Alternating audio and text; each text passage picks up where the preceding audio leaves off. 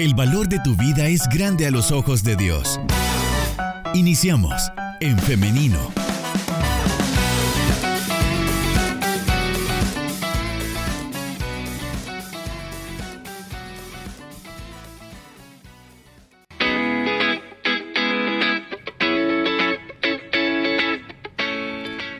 Estamos de regreso con más de En Femenino. Saludos para quienes se están conectando con nosotros a través de la página de Facebook En Femenino SD. Por ahí también le invitamos a que participe con nosotros en esta entrevista. Hoy vamos a hablar acerca de las enfermedades de vías respiratorias y para ello ya nos acompaña el doctor Romeo Manzano a quien le damos la bienvenida. Adelante doctor, ¿cómo está? Hola hermana, Dios le bendiga. Un saludo también a todos los oyentes de la radio que ya están conectados y pendientes, ¿verdad?, de la información que hoy vamos a compartir. Definitivamente que sí, nuestra audiencia ya está pendiente y desde ya están participando a través de nuestro WhatsApp. Así que bueno, vamos a iniciar entonces con esta entrevista de las enfermedades de vías respiratorias. Y bueno, vamos a iniciar preguntando eh, pues lo primero, ¿no? ¿Qué, ¿Qué son las enfermedades de vías respiratorias? Bueno, son una serie de afecciones, ¿verdad?, que se presentan en lo que es el aparato respiratorio. Eh, pueden ser catalogadas o clasificadas según diversos parámetros. Puede ser vías respiratorias superiores o inferiores, o altas y bajas. También puede ser catalogado como infecciosas o no infecciosas. Y también puede ser catalogado según su duración en agudas o crónicas. Las enfermedades de vías respiratorias son afecciones que eh, están presentes prácticamente en toda la vida del ser humano, desde la niñez hasta su vida de vida adulto, ¿verdad? Y ancianos, y que en la mayoría de casos, ¿verdad? Son fácilmente manejables si se conoce y se diagnostica de una manera correcta. Cuando nos referimos a las eh, enfermedades respiratorias altas, decía, ¿verdad? Mencionaba. Eh, ¿A qué nos referimos? Bueno, el aparato respiratorio puede ser dividido anatómicamente desde el punto que encontramos eh, en las cuerdas vocales. Eh, ahí se divide, ¿verdad? Lo que serían las vías respiratorias superiores y las inferiores. En las superiores nosotros vamos a encontrar desde nuestras fosas nasales, los senos paranasales, la faringe, y parte de la laringe. Y en las vías respiratorias bajas o inferiores encontraríamos lo que son la tráquea, los bronquios y, todo el aparato pulmonar. Ok. Las enfermedades como la sinusitis, por ejemplo, está entonces dentro de estas afecciones, doctor. Es correcto lo que nosotros encontramos, ¿verdad? En las vías respiratorias superiores, como las enfermedades más comunes, eh, estamos hablando de eh, la rinitis, la gripe común, el resfriado, la sinusitis, la faringitis y la faringoamigdalitis, ¿verdad? Estas son como las más comunes y que pues producen, ¿verdad? El mayor número de, de casos de consulta en nuestro país se calcula que aproximadamente por cada semana, en los periodos ¿verdad? en donde las enfermedades respiratorias eh, aumentan, puede llegar a haber hasta 30.000 consultas relacionadas a este tema ¿verdad? de las enfermedades respiratorias. Y en la gran mayoría de casos, pues los tratamientos son bien sencillos, pueden ser manejados incluso a nivel del hogar. Ya son pues casos más específicos y más eh, serios los que necesitan y ameritan la evaluación médica y el tratamiento, ¿verdad? Eh, de antibióticos o manejo ya hospitalario. Le preguntaba acerca de la sinusitis, también está la rinitis en específico porque precisamente son de las que más escuchamos mencionar y de las que más de alguno en algún momento hemos padecido. Pero em, quiero preguntar específicamente acerca de la sinusitis porque he escuchado también o he conocido casos de personas que em, padecen de, de, esta enfermedad, pero es como por periodos de tiempo. ¿Es así como se comporta esta enfermedad? En algunos casos sí, recordemos que la sinusitis puede ser catalogada como simple o supurada. Cuando es una sinusitis simple es básicamente el dolor que los pacientes experimentan y puede ser producido, ¿verdad?, por cambios en el clima o por alteraciones anatómicas que ellos poseen dentro de su cavidad nasal. En el caso de la sinusitis supurada ya es una infección bacteriana la cual pues está produciendo eh, alteraciones, ¿verdad? Dentro de las cavidades de los senos paranasales, un dolor bastante fuerte.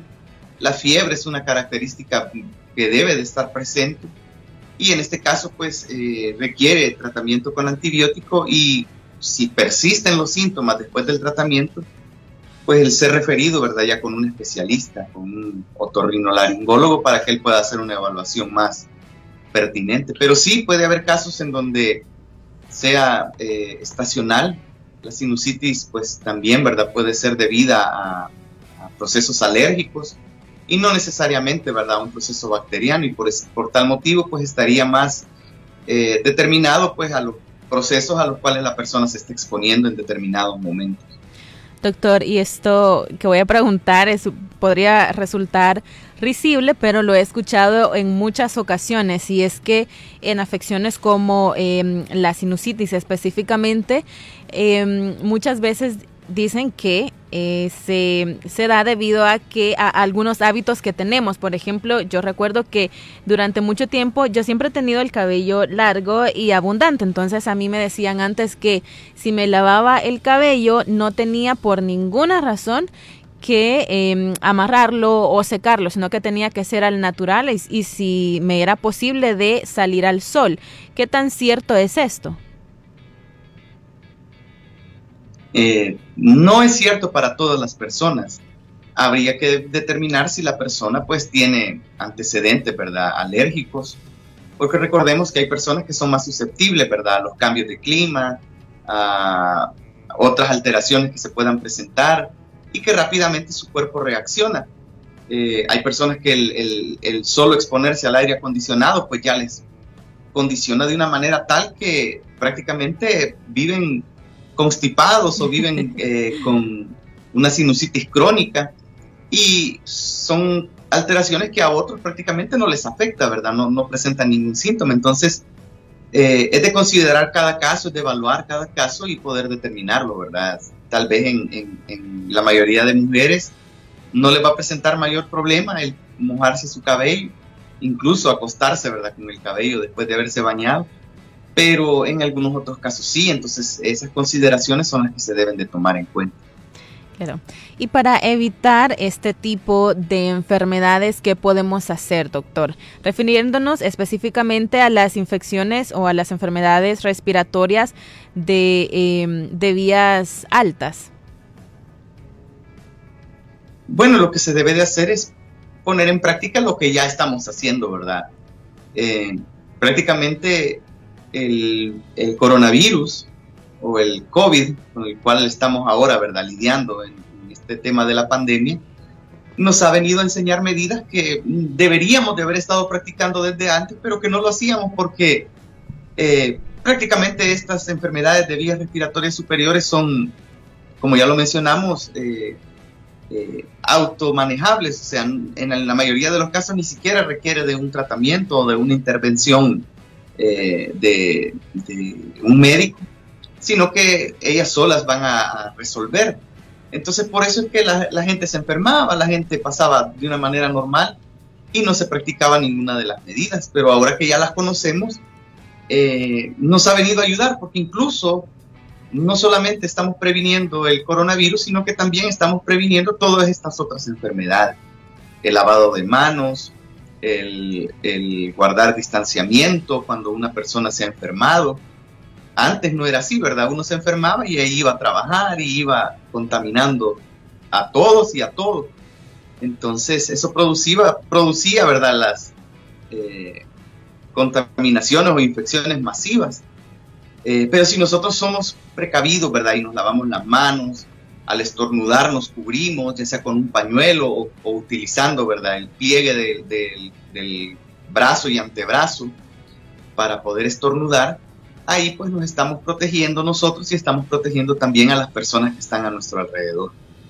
Claro, y ya que mencionó este virus con el que aún estamos eh, conviviendo, el coronavirus, ¿cuáles podrían ser las principales diferencias entre una gripe común y el virus del coronavirus? Pues algunas de las diferencias podrían radicar en la duración. En la mayoría de los virus eh, de, vías respiratorias superiores, la, enfermedad puede resolverse en 3 a 5 días. En, el caso del coronavirus puede durar un poco más.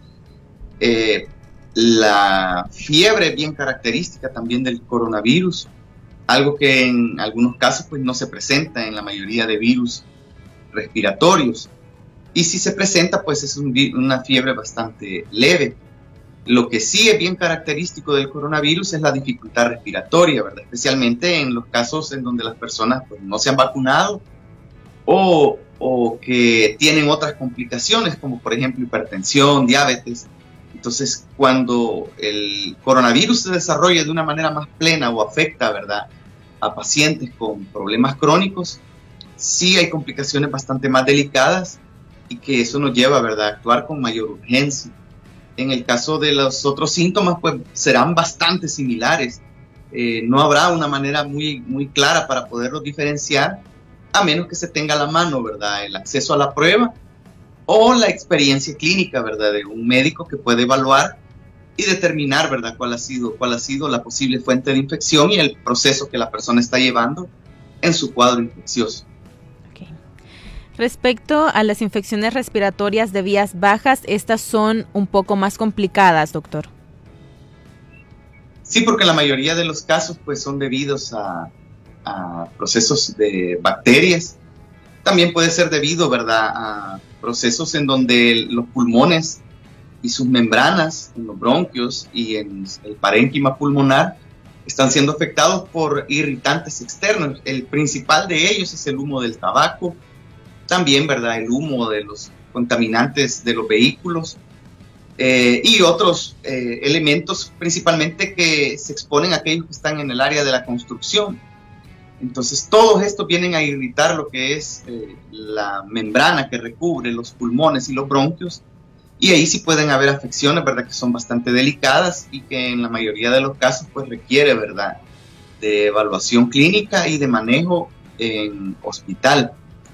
Cuando son procesos bacterianos, pues eh, es de evaluar también, ¿verdad? El cuadro, la sintomatología y determinar cuál es el, acercamiento para el manejo de los pacientes. En la mayoría de los casos, pues son antibióticos que pueden llegar a ser incluso, pues también eh, endovenosos o intramusculares.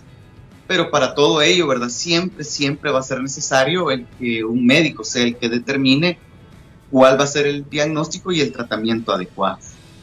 En el caso de una neumonía, doctor, que esta tengo entendido que es una infección un poco más complicada em, en cuanto a los síntomas y también en el tratamiento. Em, cuando hay un caso de neumonía, necesariamente eh, se necesita una hospitalización urgente. Eh, no necesariamente la hospitalización, pero sí la consulta a nivel hospitalario. Se necesita la evaluación, se necesita determinar cuál es el área afectada dentro de los pulmones. Habrá que realizar pues una radiografía, ¿verdad?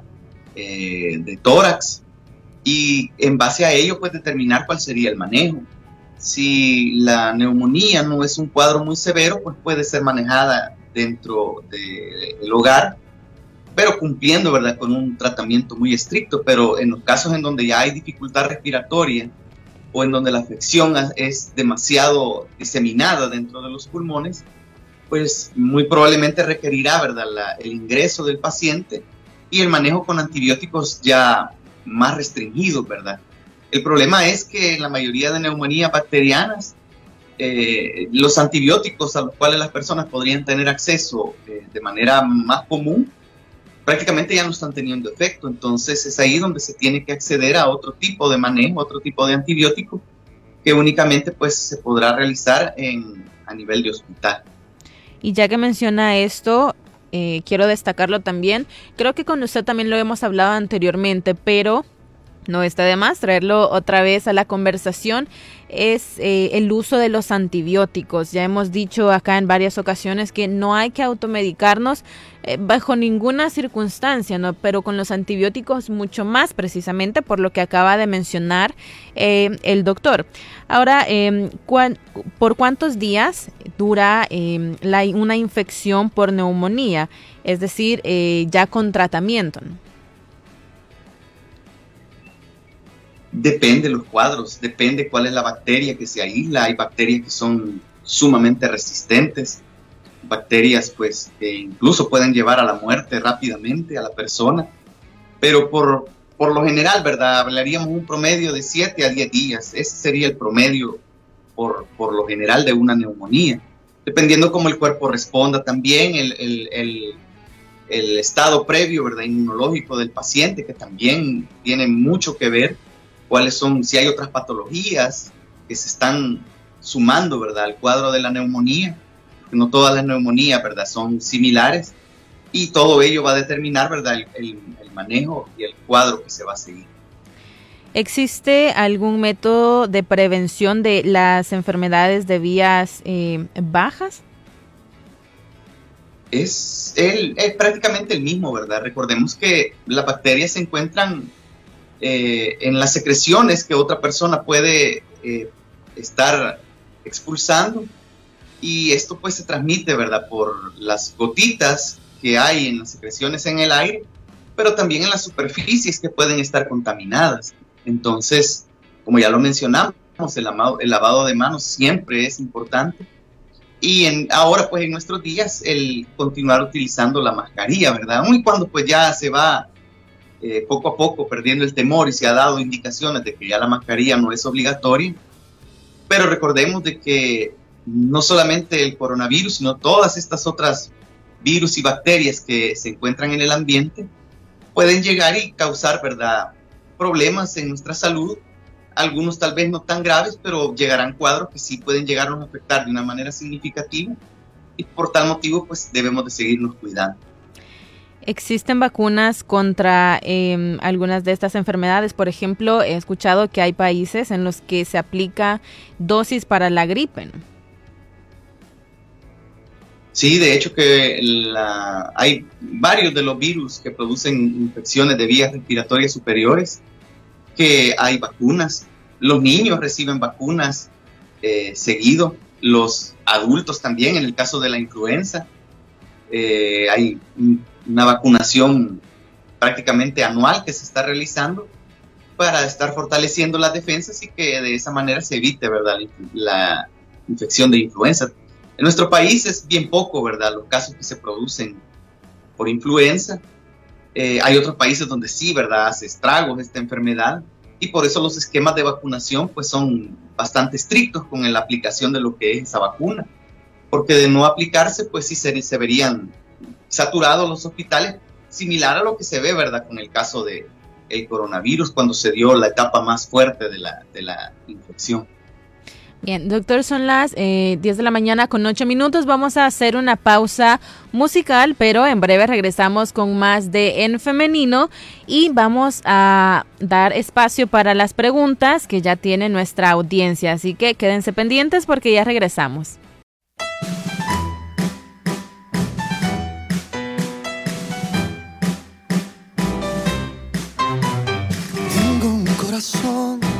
Que se alimenta de tu suave y dulce voz, que se aferra a tu aliento, a tu amor, que se detiene si le falta tu calor. Tengo un corazón que late el ritmo que me entona tu canción, que se acelera al saber que aquí estoy, frente a frente del eterno creador. No entiendo tanto amor. Tú me amaste siendo yo un pecador. Ahora rindo lo que soy. Rindo mi vida, soy esclavo por amor. Tú me amas. Diste tu vida, te entregaste tú por mí. Me enamoro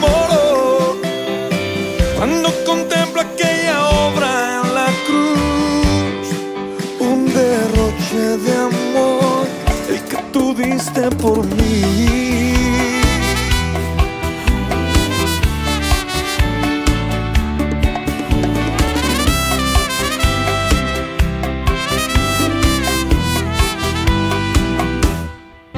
Hoy mi vida rinde su aliento, rinde el alma y corazón, rinde su sueño, rinde toda su canción.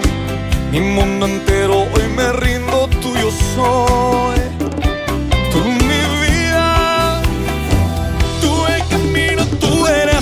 Salvación. Tu fiel amante, tú mi amigo, tú mi Dios. Tú el refugio, tú mi luna, tú mi sol. No entiendo tanto amor. Tú me amaste siendo yo un pecador. Ahora rindo lo que soy. Rindo mi vida, soy esclavo por amor.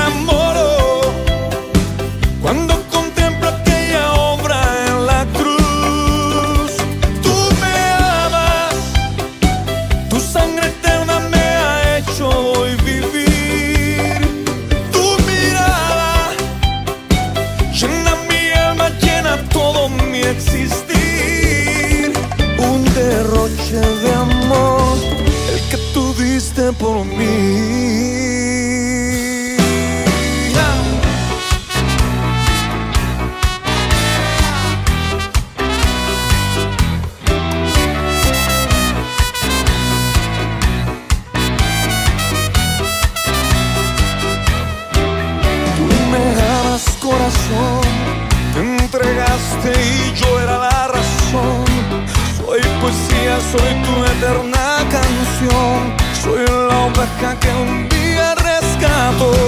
Eres vida, eres todo lo que soy. Me haces tuyo, me atraes con tu voz. Me declaro ser tu amante, tú mi Dios. Hoy declaro que eres mi salvador. Que eres tú mi inspiración. Eres fuego, eres luz, eres mi sol, eres canción. Hoy me entrego por completo que todo por mí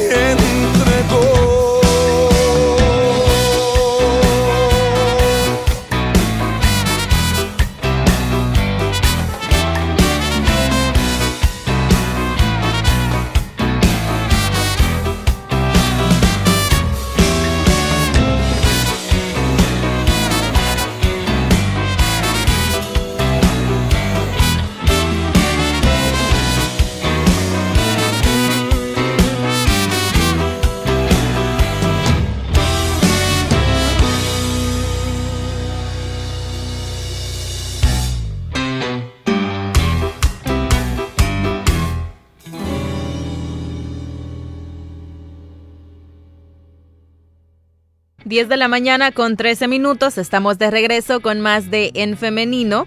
En esta mañana hemos estado hablando acerca de las enfermedades de vías respiratorias, hemos hablado acerca de las más comunes, de cuáles son sus síntomas, de los tratamientos y de cómo prevenirlas. Pero ahora también ha llegado el momento para leer sus preguntas, leer sus comentarios que nos hacen llegar a través de nuestro WhatsApp. Y bueno, le damos la bienvenida nuevamente al doctor Romeo Manzano. Amén, hermana, por acá estamos. Vamos a, a, tratar de resolver, ¿verdad?, las inquietudes de cada uno de los oyentes que se han comunicado con nosotros. Bien, nos están preguntando acerca de el asma.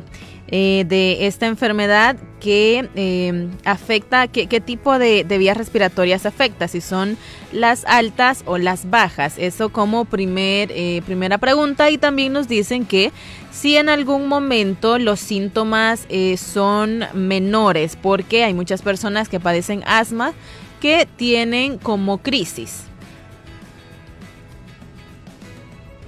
Sí, el asma es una enfermedad de vías respiratorias bajas afecta principalmente los bronquios, produce una eh, obstrucción del paso del aire, que normalmente uno pues eh, lo puede percibir, ¿verdad? En la fatiga o el cansancio que las personas experimentan. y también en la producción de, silbidos o sibilancias se llaman, que es cuando el, aire eh, produce fricción, ¿verdad? En el paso de la vía respiratoria que está un poco más obstruida. Eh, normalmente, pues una persona es asmática eh, todo el tiempo, eso debemos de tenerlo claro. No es que yo me contagio de asma o que tengo asma solo durante un periodo del tiempo sino que una persona que es diagnosticada con asma, una persona que va a padecer la enfermedad toda su vida. Por tal motivo, cuando hablamos de crisis, ¿verdad? Son esos momentos en donde la enfermedad se desarrolla con mayor fuerza, dependiendo, ¿verdad? Si es por un cuadro infeccioso o si es por eh, alérgico, si una persona se ha expuesto, ¿verdad? A cambios bruscos de clima o a otro tipo de, momentos o situaciones que lo han llevado a que sus bronquios se eh, se obstruyan, se constriñan y que eso haga, ¿verdad? Que la persona pues se sienta con eh, la dificultad para respirar. Pero eso es de tenerlo claro, que el asma es una enfermedad que la persona siempre anda y que tiene que ser cuidadosa para que no se produzcan esos cuadros de crisis. ¿Qué vitaminas puedo tomar para prevenir estas enfermedades? He escuchado que siempre recomiendan vitamina C. Eh, más que la toma de vitaminas, lo que se recomienda, ¿verdad? Es una dieta equilibrada, el disminuir aquellos alimentos altos, ¿verdad? En, carbohidratos y grasas y sustituirlo, ¿verdad? Por elementos más nutritivos como la fibra, las proteínas, todas aquellas cosas que fortalecen nuestro sistema inmunológico. Eso, pues, básicamente, ¿verdad? Es lo que se necesita para la prevención de estas enfermedades. Eh, eh, la vitamina C sí está relacionada, ¿verdad?, con un sistema inmunológico más fortalecido, pero en realidad es muy, muy mínimo, ¿verdad?, lo que las vitaminas pueden llegar a ser eh, a la hora, pues, de estarlas tomando, ¿verdad?, sino que lo que más se recomienda, pues, es una dieta eh, bastante nutritiva y balanceada. ¿Qué cuidado se debe tener cuando se está expuesto continuamente a lo helado? Por ejemplo, la, gente que vende productos que deben estar helados. Lo que pueden utilizar es una mascarilla, ¿verdad? Porque ya solo eso está eh, sirviendo como barrera a que el aire helado no llegue directamente a lo que son nuestras eh, vías respiratorias. Lo otro es siempre respirar por la nariz, porque es la nariz el, órgano, bueno, más bien todo el aparato ¿verdad? de la eh, nasofaringe y orofaringe la que va a estar produciendo el calentamiento del aire para que al llegar a los bronquios y a los pulmones ya llegue en una temperatura más aceptable. Entonces hay algunos que dicen, no, le voy a respirar por la boca, pero eso lo que está haciendo es llevar el aire helado directamente hacia los bronquios y a los pulmones, ¿verdad? Entonces habría que tener cuidado con eso. Pero con el uso de una mascarilla, no necesariamente tendría que ser una mascarilla quirúrgica, puede ser incluso una mascarilla de, trapo, de tela, ya eso pues ya ayuda en gran manera a que el aire helado pues no, impacte de manera directa lo que son las vías respiratorias superiores. Nos comentan un caso a través de nuestra página en, en Facebook, a través de nuestro Messenger. Nos dice que eh, a mi hija no le detectaba ningún médico, ninguna enfermedad. Sin embargo, ella sufría como de que se le iba el aire. Le dio un paro respiratorio de 12 minutos y quedó con secuela neurológica. Eh, ¿Por qué pudo haber sido que le dio esto, esta enfermedad que se le, que se le iba el aire? Nos pregunta.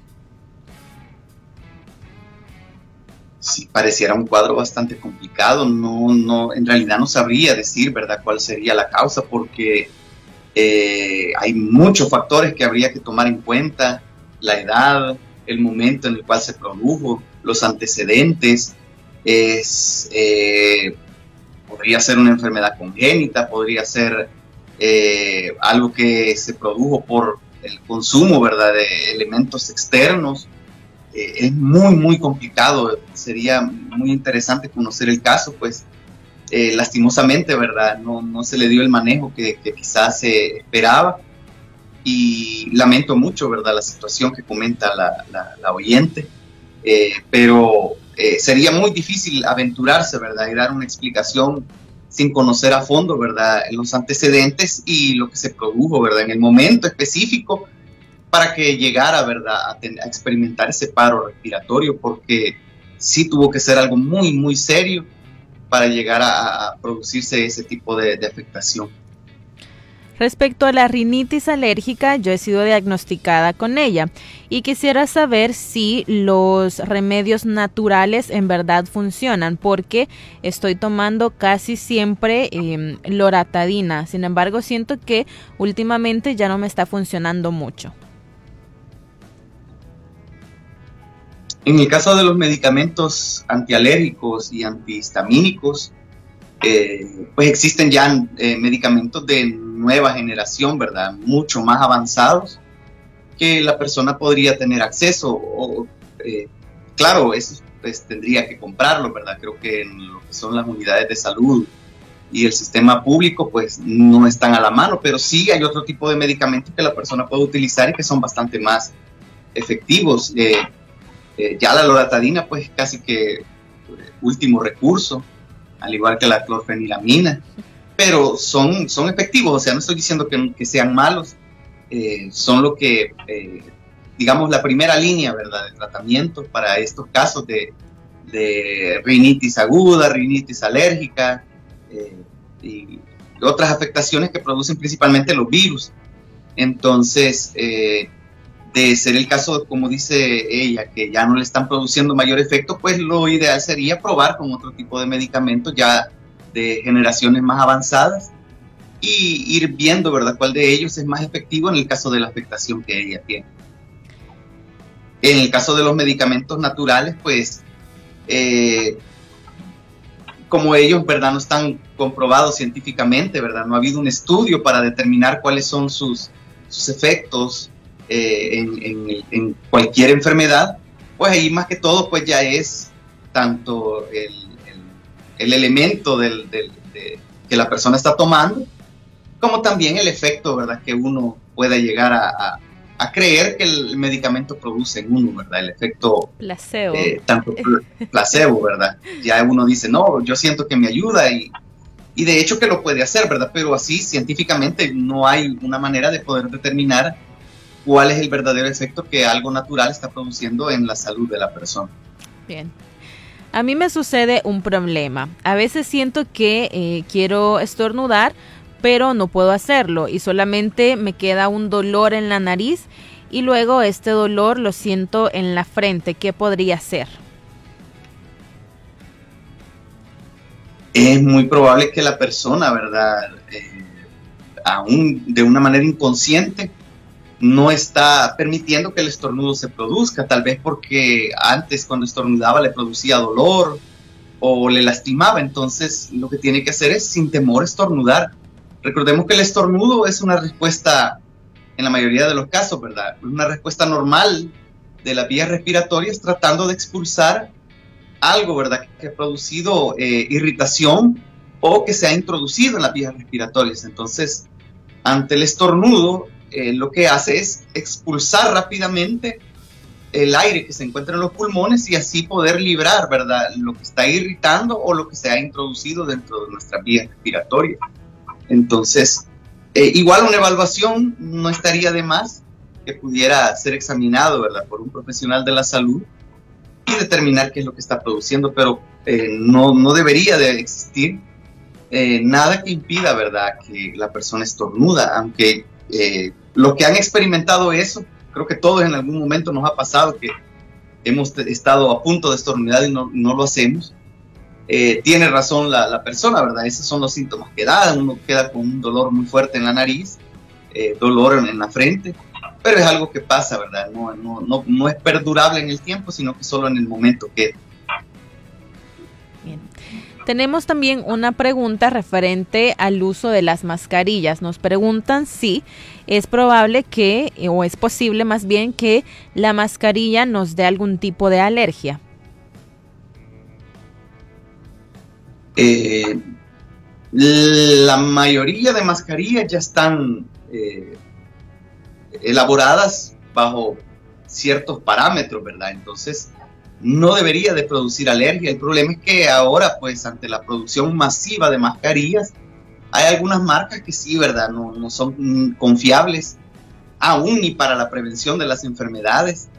Eh, ya prácticamente que la gente las utilizaba como solo porque ni modo, ¿verdad? Tengo que salir y tengo que andar con mascarilla, no me dejan entrar a los lugares, no me dejan andar en la calle si no ando mascarilla.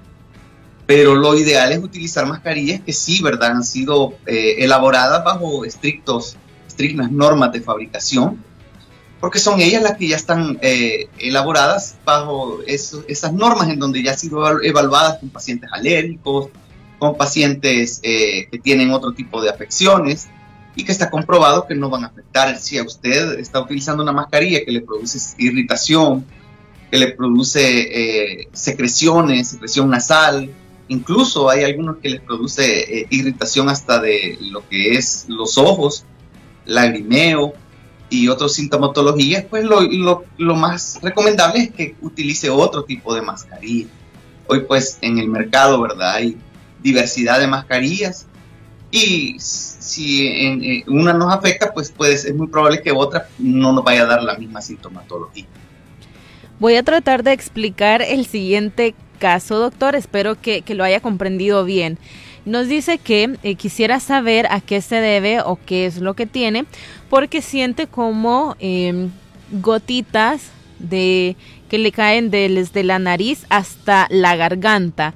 Esto no sé si tiene sentido, doctor, si, si lo entiende, si lo he logrado eh, explicar. Sí, no, es, es, es correcto, ¿verdad? La descripción que hace la persona. Eh, habría que determinar cuál es el origen de esas secreciones que se están produciendo, porque normalmente, ¿verdad? Lo que nosotros conocemos como la, secreción nasal o la mocazón, que es lo que comúnmente la gente habla, es cuando se produce, ¿verdad? En senos paranasales y en la mucosa de, la nariz. Pero ya cuando es una secreción que tiene eh, su destino, la parte posterior de la orofaringe y luego pues ser deglutida, eh, pueden haber otros orígenes, especialmente los senos paranasales, o incluso puede llegar a ser algo todavía un poco más delicado como eh, una filtración de líquido cefalorraquídeo que esté eh, drenando hacia lo que es la cavidad oral. también puede ser debido, ¿verdad?, a una infección eh, de los oídos, la cual también se relaciona muy, muy, bueno, de hecho que la, mayoría de, afección de oídos pues está clasificada dentro de las enfermedades de vías respiratorias superiores por la comunicación que hay, ¿verdad?, entre, el oído y la orofaringe, la nasofaringe. Entonces, eh, eso hay de tenerlo muy, muy presente. Eh, que no es algo normal y que debe de ser diagnosticado de una manera correcta para saber, ¿verdad?, cuál es el, tipo de secreción que la persona está percibiendo que, se produce, ¿verdad?, dentro de su organismo. Bien. ¿Qué podría ser, doctor? Que cuando em, respiro, puedo respirar con la nariz, pero hay ocasiones en las que me cuesta mucho, me duele el pecho y la espalda. ¿A qué se puede deber? Puede haber alguna afectación a nivel pulmonar, a nivel de bronquios, no necesariamente eh, un problema infeccioso, no necesariamente algo producido por virus o bacteria, sino que puede haber otro tipo de complicaciones, secuelas de enfermedades anteriores, puede haber eh, otras alteraciones del parénquima pulmonar y eso es lo que produce el dolor. Lo recomendable, ¿verdad? Que cuando la persona esté experimentando ese tipo de síntomas, que pueda acudir, ¿verdad?, a, la evaluación, porque tanto por la auscultación, o sea, el, escuchar, ¿verdad?, los pulmones con el estetoscopio, y también con la evaluación clínica, más una radiografía de tórax, se podría determinar cuál es la causa que eh, la persona tiene para que se produzca el dolor al momento de la inspiración. Bueno, doctor, son ya las 10 de la mañana con 29 minutos. Hemos llegado ya al final de nuestra entrevista, pero le agradecemos eh, en gran manera por habernos acompañado en esta mañana y responder todas estas preguntas de nuestra audiencia. No, gracias siempre a, Radio Restauración, ¿verdad? A usted, hermana, pues por el espacio. Y gracias a cada uno de los oyentes que también, pues yo sé, están ahí con ese anhelo de aprender más. Eh, esperamos, ¿verdad?, poder haber atendido a las inquietudes de los oyentes y esperamos en una, en una futura oportunidad, pues también estar aquí acompañándonos. Bien, eh, doctor, eh, nos preguntan también por algún número de contacto. Eh, yo básicamente, pues, como ustedes lo saben, ¿verdad? Estoy eh, ya de lleno en lo que es el ministerio y por ese motivo, pues ya eh, la medicina, pues, es secundario en este caso. Pero si me quieren contactar, lo pueden hacer a través de las redes sociales. Yo ahí atiendo a todos los, los, hermanos y amigos. Ellos me contactan, pues, a través de, de Facebook, a través de eh, mi perfil personal o a través de mi página, ¿verdad? Eh, Romeo y Carlos. Eh, y cualquier duda que tengan, pues con mucho gusto yo ahí les podré atender. Muy bien, doctor, entonces nos despedimos. Gracias nuevamente por habernos acompañado y le deseamos un feliz día. Gracias, hermano. Igualmente, Dios le bendiga. Amén. Bueno, también gracias a todos ustedes, a nuestra audiencia que siempre está participando con nosotros y está pendiente de cada tema que estamos abordando. Quiero ahora hacerle la invitación para que el día de mañana, si Dios lo permite, nos escuchemos y nos veamos también a través del Facebook Live, siempre a las 9.30 en punto, porque tenemos un nuevo programa de En Femenino. Así que es hasta la próxima. Que tengan un feliz día.